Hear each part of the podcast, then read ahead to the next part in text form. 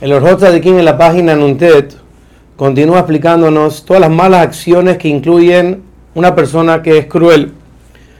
Dice el Orjot Tzadikim que la persona que es cruel incluye a una persona que le roba al compañero y de esa manera le causa mucho sufrimiento y claramente la Torah da un grave castigo para la persona que le roba a un pobre.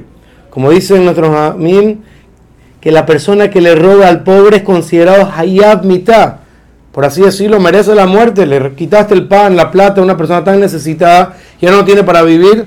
Entonces la persona que le robó merece morir. Y en realidad vemos en muchos lugares en la Torah que el robar es mucho, muy grave. ¿Por qué? Como encontramos en la época del diluvio, que se selló el decreto de traer un diluvio al mundo en la época de Noah, principalmente porque la gente robaba.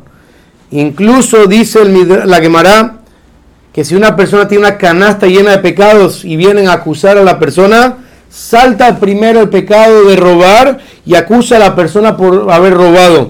Significa que todos los pecados que la persona hace, vemos que el robar tiene una gravedad especial y especial y eso nace de querer hacer sufrir al otro porque somos personas crueles, Barminam.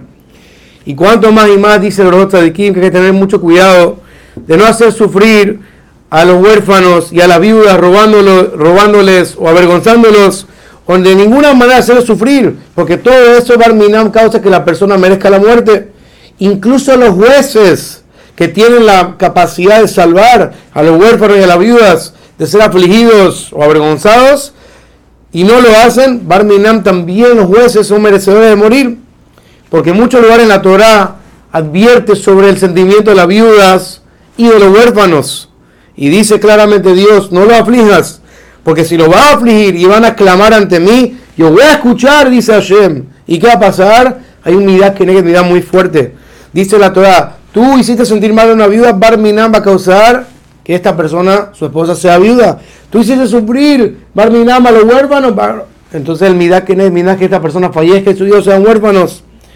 Y no solamente con el huérfano y la viuda, dice la Torah, que hay que tener cuidado sino que el que hace sufrir a cualquier persona del pueblo de Israel transgrede una prohibición de la Torá que dice el pasuk veloto nu y no afligirán un hombre a su prójimo, a su pueblo. Y dice nuestro amén que se refiere a afligir con palabras. Y también obviamente que hay una aflicción con monetaria.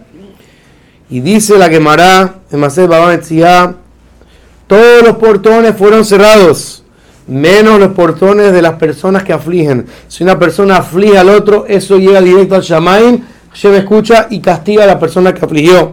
Por lo tanto, hay que tener mucho cuidado, dice los de Kim, no hace sufrir a ningún, ni una persona de ninguna manera, ni con acciones, ni con palabras.